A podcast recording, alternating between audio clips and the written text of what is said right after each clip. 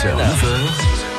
France Bleu Lorraine matin. Il est 6h47. Alors, pendant que Cannes déroule le tapis rouge aux stars avec bijoux et robes hors de prix, un autre festival de cinéma a lieu dans le pays. Dans le village de Ville-sur-Iron, entre Jarny et Mars-la-Tour, le festival Caméra des Champs est dédié au monde rural qui se retrousse les manches tous les jours. C'est la 21e édition tout ce week-end. 16 films sont sélectionnés. Le directeur du festival est avec vous, François Pelleret, dans le plus de France Bleu Matin. Bonjour Luc Delmas. Bonjour.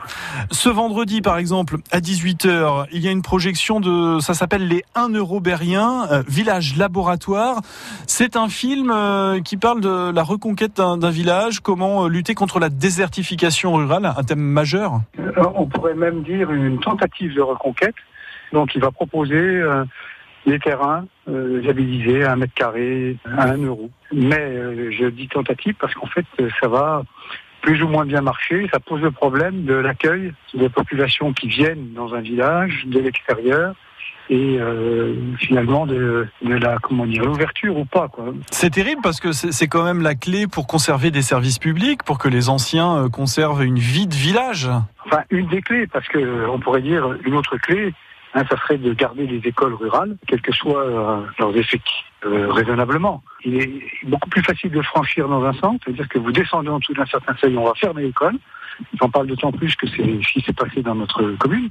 Et euh, ensuite, pour recréer une classe ou recréer une école, le seuil, la barre est beaucoup plus haute. Luc Delmas, la ruralité, elle est au cœur du mouvement des Gilets jaunes. Selon vous, est-ce qu'ils ont fait avancer la cause du monde rural ces derniers mois? Alors, vous me posez une question euh, que, que le, directeur du festival va avoir du mal à, répondre, parce que là, je vais être obligé d'aller sur euh, des sentiments personnels mais euh, on n'a pas encore reçu le film. Peut-être la cuvée de l'année prochaine nous fournira peut-être des, films, des documentaires où on verra donc cette question-là posée. En tout cas, je le souhaite. Euh, je pense pas que ça ait fait beaucoup changer les choses. Hein.